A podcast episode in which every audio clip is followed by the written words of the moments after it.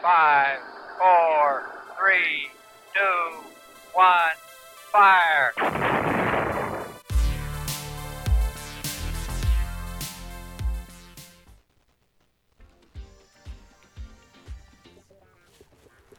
Hey, ¿qué onda? Bienvenidos a otro capítulo más de Mission Control, su podcast de astronomía. Yo soy Isa y hoy estoy un poco ansiosa, tengo como un relajo en mi cerebro por el tema que vamos a presentar, pero antes vamos a darle la bienvenida a los locutores que hoy nos acompañan. Ari, ¿cómo estás? Un gustazo volver a compartir capítulo contigo. Hola, hola, ¿qué tal? Isa, Adrián, es un placer estar aquí, sobre todo hablando de un tema tan fascinante que en esta ocasión pues bueno, es algo muy complejo que ya más adelante vamos a descubrir. Exacto, y también tenemos hoy a Adrián. ¿Qué tal? ¿Cómo estás? ¿Emocionado? Súper, un buen, un gusto estar aquí con ustedes otra vez, Ari y esta Isa. Perfecto. Y bueno, hoy hablaremos sobre uno de los elementos más interesantes, más exóticos que puede existir en nuestro universo, que son las estrellas de bosones. Y digo puede porque hasta ahora son hipotéticas, ¿no? Pero pues tenemos que recordar que hace algunos años los agujeros negros y las estrellas de neutrones eran objetos también hipotéticos que ahora pues ya se ha comprobado su existencia. Tenemos fotos, tenemos pruebas de que están ahí en el universo. Entonces, que se compruebe las estrellas de bosones no es algo que encuentre yo tan lejano. Antes de iniciar con qué es esto de las estrellas de bosones, para qué sirven y todo, eh, pues quiero introducir algunos términos que nos puedan ayudar un poco más a definirlas, porque personalmente no es un tema fácil de digerir. Entonces, Ari, ¿por qué no nos cuentas así de cajón qué es una estrella?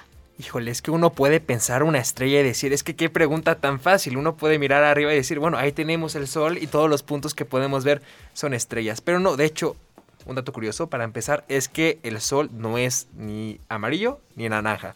Si lo vemos de ese color es porque, bueno, lo estamos observando desde nuestra propia atmósfera. Pero, por ejemplo, el Sol es de color blanco.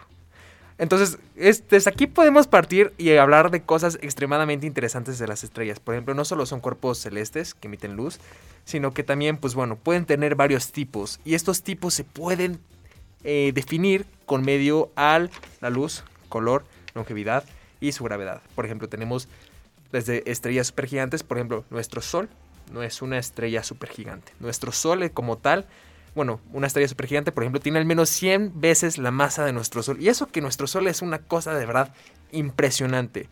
Y luego, bueno, ya tenemos, por ejemplo, estrellas enanas blancas, que bueno, la verdad es que son muy diferentes, como su nombre lo puede indicar, como se pueden imaginar, que bueno, nada más tienen, básicamente ya son estrellas remanentes que acabaron todo su combustible. También para terminar de definir qué es, cómo funciona una estrella, bueno, una estrella nace, más que nada tiene un núcleo de hidrógeno y poco a poco va quemando este hidrógeno y lo va transformando en helio. Y este helio hace que se infle como si fuera un globo y así de la nada explota. Y pueden pasar diferentes escenarios, ¿no? Que se puede convertir en una estrella de neutrones, se puede convertir en una enana blanca que se queda ahí emitiendo luz por siempre o un agujero negro. Entonces las estrellas tienen cosas fascinantes, tenemos mucho que todavía aprender de ellas. Y no solamente, por ejemplo, tenemos sistemas solares que tienen una estrella. No sé si ya hayan visto Star Wars, pero sí, existen sistemas solares con dos o tres estrellas. Claro que sí, creo que algo facilito como lo dice Pumba del Rey León es que las estrellas son esferas de gas quemándose a kilómetros de distancia. Y pues algo que creo que es muy importante para eh, introducir las estrellas de bosones es lo, de lo que están compuestos las estrellas, que en este caso son los fermiones, que pues la verdad está facilito. Los fermiones son partículas que nosotros ya conocemos, los electrones, los protones, los neutrones.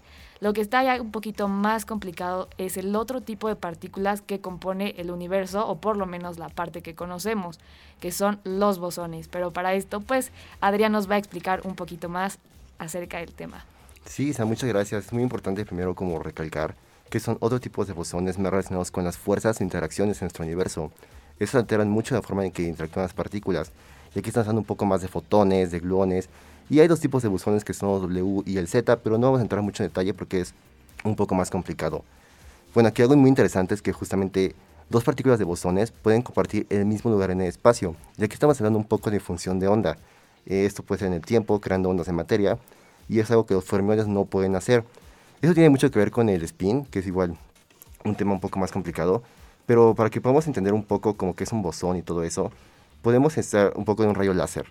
Básicamente un rayo láser son muchos fotones, que ya como mencionamos son bosones, que tienen la misma longitud de onda y la misma eh, longitud de propagación. Esto nos indica que se encuentran en el mismo estado y pueden superposicionarse. Esto nos puede llevar a hablar de la materia Bose-Einstein, que es el quinto estado de la materia que supongo que ya habrán escuchado alguna vez. Y justamente es como una propiedad que se llama superconductores, que no hay ningún tipo de rozamiento de, corriente eléctrica ni nada, por lo cual nos dan unas propiedades increíbles con aplicaciones de nanotecnología y otras muchas carreras como la física. Algo que creo que es muy importante que mencionaste y, creo, que, ah, y que creo que es clave en este capítulo es que a diferencia de los fermiones, los bosones tienen la capacidad de superponerse. Es decir, que pues estos dos partículas de bosones, por así decirlo, pueden ocupar el mismo lugar, a diferencia de los fermiones. Y pues de hecho, por ahí del 2020 ya se creó este pues experimento de poner dos partículas de bosones juntas, que se conoce como el condensado de Bose-Einstein, y que también se le dio como el nombre del quinto estado de la materia, lo cual que creo que es muy cool. Y bueno, ya para entrar un poco más a detalle de qué es una estrella de bosones, así el término antes de definirlo, me gustaría que explicáramos un poco acerca de las ondas gravitacionales. Entonces, Adrián, ¿por qué no nos cuentas un poco acerca de qué es esto? Claro, claro. Aquí podemos imaginarnos una gráfica, así como los electrocardiogramas que son para los doctores que siempre vemos en las series. Es lo mismo, nada más que esta consta de tres este, etapas, por así decirlo. La primera, que es la espiral. Esta es como una danza. Apenas imagínense que hay un círculo en el cual van girando dos, eh, podemos decir que eh, agujeros negros, van girando poco a poco. Entonces van atrayendo poco a poco por la gravedad. Y según la teoría de Einstein, estos eh, al momento de acercarse más liberan ondas gravitacionales. Y cada vez que una onda se va acercando, eh, va perdiendo energía y se va acelerando y al final chocan, que es cuando llegamos a la parte de la segunda como parte, que es fusión. En el momento de la fusión es justamente este impacto que liberan muchísimo, muchísimo este, ondas gravitacionales y es cuando podemos detectarlos. Y una vez que esto termina, ya va en la fase de relajamiento, que ya es cuando se empiezan a estabilizar o algo así, pero son de verdad cosas increíbles y si alguna vez tiene la oportunidad de googlear el sonido, googleenlo porque suena súper increíble. Algo también que está padrísimo es que, por ejemplo, todo lo que podemos comprender como ciencia cambia cada rato, ¿no? O sea, de que tenemos, por ejemplo, estos conceptos que de un día a otro, por cuestiones científicas, por descubrimientos, pueden cambiar.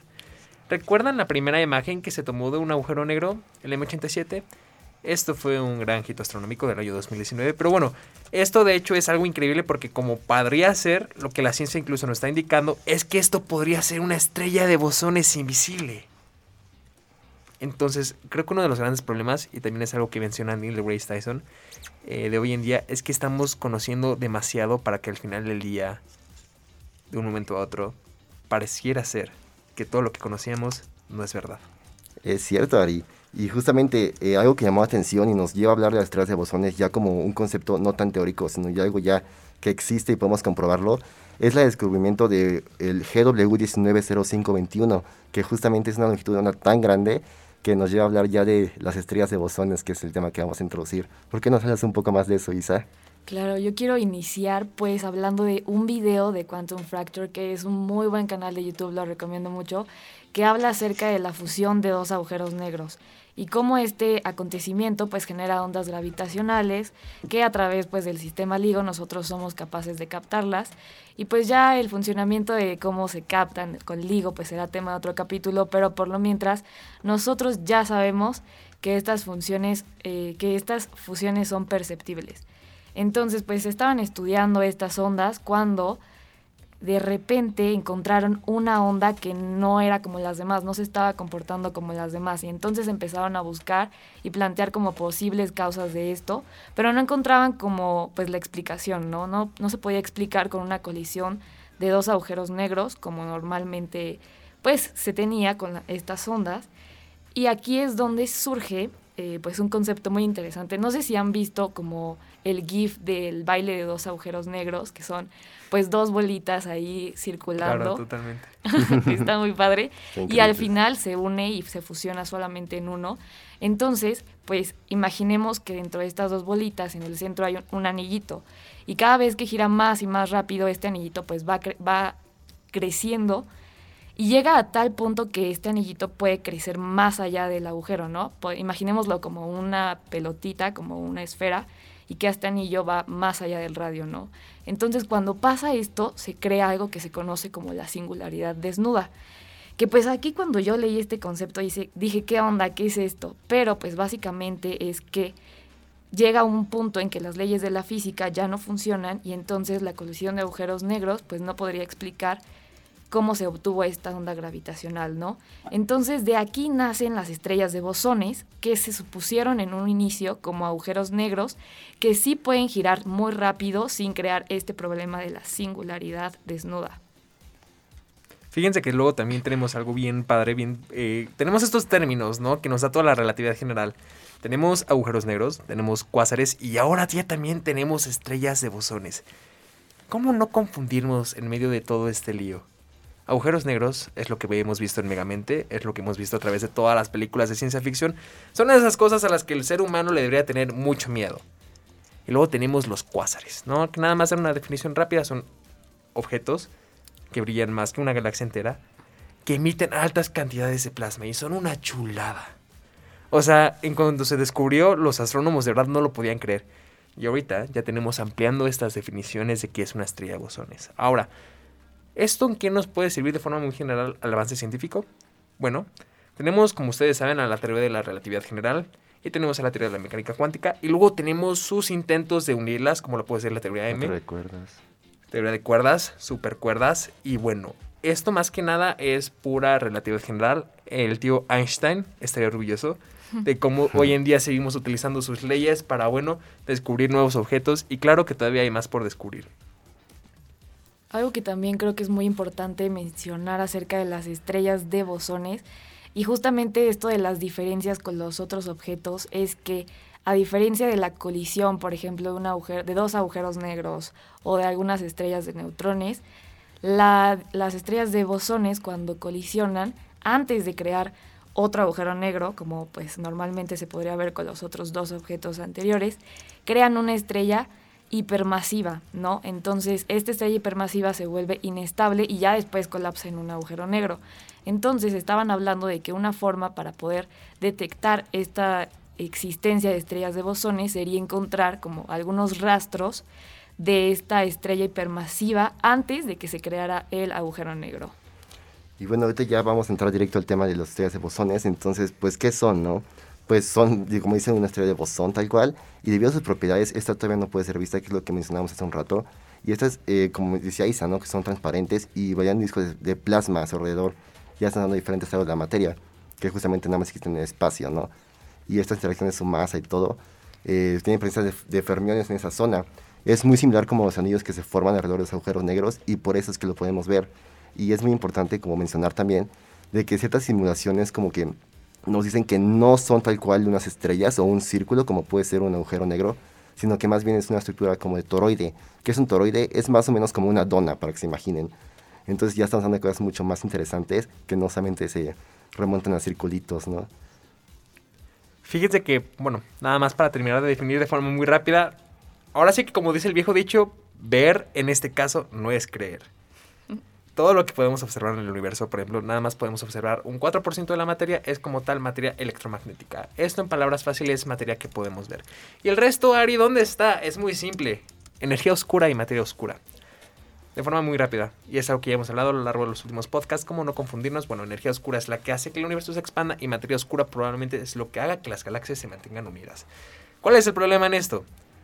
No podemos ver ni la materia oscura y no podemos ver ni la energía oscura. Entonces, a la próxima vez que estén con el tío Juan en la fiesta, que diga, ver es creer, dile, tío Juan, la última vez estaba escuchando Mission Control y creo que ver no es creer por todas estas cuestiones de singularidades espaciotemporales. Bueno, fusionando ahora sí como que estas dos ideas que los dos dijeron, pues eh, primero pues, por este lado que las estrellas de bosones son invisibles, pues en, realidad sí, ¿no? Son invisibles, pero lo que creo que es muy importante mencionar es que se componen de estos bosones ultraligeros, que pues la verdad entenderlo no está muy fácil, pero el chiste es que estos bosones ultraligeros son los principales y los mayores candidatos a explicar la materia oscura que como Ari nos estaba diciendo, pues constituye el 25% aproximadamente del universo Y bueno, pues lo que está chistoso es que pues los humanos solamente conocemos el 5%. Imagínense, todo este 5% está en las estrellas, los planetas, todas las galaxias, todo tipo de gases. Y pues solamente es el 5, ¿no? Después de esto tenemos el 25%, que es materia oscura, que no sabemos qué es, no entendemos muy bien. Y después la energía oscura, que aún sabemos menos, ¿no? Entonces, la existencia o la comprobación de estas estrellas de bosones, comprobar que existen, y junto con ellas, pues estos bosones ultraligeros, estaría muy cool porque nos podría estar explicando un poco más de la composición del universo, ¿no? Este 25% más, que bueno, de 5 a 25 yo creo que ya es un gran avance y estaría súper padre. Y bueno, estamos hablando de tantas estrellas, pero ¿cómo se detectan estas estrellas, no? Justamente hay observatorios muy importantes en el mundo que se, que se dedican justamente a esto y podemos hablar principalmente del LIGO, que es el Laser eh, Interferometer, no, Interferometer Gravitational nombre Wave. Complicado, nombre sí, Observatory, sí, justo el LIGO. Básicamente es un observatorio de ondas este, láser y con estas ondas es como se detectan justamente los agujeros negros, las ondas gravitacionales, que al final fue como detectaron esta super onda que podemos hablar de la estrella de bosones, la que mencionamos previamente. Pero, ¿saben qué es lo más increíble? Que como tal, como ustedes sabrán, justamente hablando de estrellas de bosones, fue en el 4 de julio del año 2012 cuando los, americanos, cuando los americanos estaban festejando más no poder su, eh, su independencia, que se descubrió el bosón de Higgs. Nada más para terminar de hablar de bosones, ya que estamos hablando de... Y fíjense, ahorita se me vino a la mente justamente Bilbo Bolsón. Eh, me lo imagino así bien filosófico en medio de toda esta charla, sentado enfrente de nosotros y diciendo, sí, mi compadre, bueno, no, ¿qué es esto del bosón de Higgs? Porque también es un término que a lo mejor pueden, a, bueno, pueden relacionar a todo esto y la verdad Está es que... increíble. Sí, está totalmente relacionado. Bueno, el bosón de Higgs en pocas palabras, y si también han leído el libro de Javier Santoalaya, ustedes lo saben, eh, no les va a hacer la cama, como bien dice el título. Más que nada es la partícula que puede explicar cómo es que se forma la materia en el día a día, por así decirse. Entonces, bueno, todavía nos falta mucho que descubrir, que es algo que siempre no me cansaré de mencionar. Y es algo bien curioso, porque yo creo que andar en el espacio, supongamos que ya en un 100, 100 años, que ya todo está y toda la industria espacial minera, imagínense que habían así los astrónomos, que habían así los que, bueno, astrofísicos, y que la nada sigan descubriendo cosas y, ups, puede terminar en una completa destrucción, porque siempre se va a descubrir más cosas. Sí, justamente con esto de las estrellas de bosones queda como eh, la posibilidad de que los agujeros negros descubiertos, o por ejemplo, como tú lo decías, la foto del, del primer agujero negro que tuvimos, que no sea un agujero negro, ¿no? Que sea una estrella de bosones y tengamos como este campo de cosas que todavía no sabemos, aún que no podemos explicar. Y justamente pues todo esto de las ondas LIGO, de las ondas LIGO, pues sí, de las ondas gravitacionales, del sistema LIGO, pues nos podría ayudar muchísimo a detectar como este tipo de cosas. Y justamente, aparte de que nos podría ayudar a saber un poco más acerca de la composición del universo, nos podría ayudar también acerca de, a saber un poco más acerca de la historia, ¿no? De cómo se creó justamente todo esto de los agujeros negros y las estrellas de bosones, pueden ser una gran puerta para empezar a desarrollar estos temas. Bueno, como últimos comentarios que me gustaría agregar, creo que todavía tenemos mucho que aprender. Y lo que estamos sabiendo, como todo lo que estaba pasando en la ciencia, haciendo esta moraleja de Lord Kelvin por ahí de inicios del siglo XX, diciendo, nada más quedan dos pequeños problemas por resolver. Está la reacción con un cuerpo negro, que terminó resultando la mecánica cuántica, y la, lo que conocemos como la órbita de Mercurio, que la respuesta dio a la relatividad general. ¿Qué es lo que va a suceder? Que probablemente se va a encontrar una respuesta a cómo funcionan eh, las estrellas de bosones, a cómo funciona en general todo este eh, sistema. Y luego lo que va a suceder como tal es que, eh, pues bueno, podamos llegar a una respuesta final. Ya como mi última participación, me gustaría nada más mencionar esta frase de Neil deGrasse Tyson, que es bueno, las personas que creen que no ignoran nada no han buscado ni tropezado con el límite entre lo conocido y lo desconocido del universo. Como les digo, esta frase es de Neil deGrasse Tyson, astrofísico, escritor, y les recomiendo sus libros, en especial Crónicas del Espacio. Están increíbles, yo también se los súper recomiendo. Sí, la neta, personajazo. Y bueno, no se olviden de seguirnos en todas nuestras redes sociales, principalmente en Instagram estamos como arroba mcontrolpodcast, para que no se pierdan nada acerca de nuestros próximos capítulos.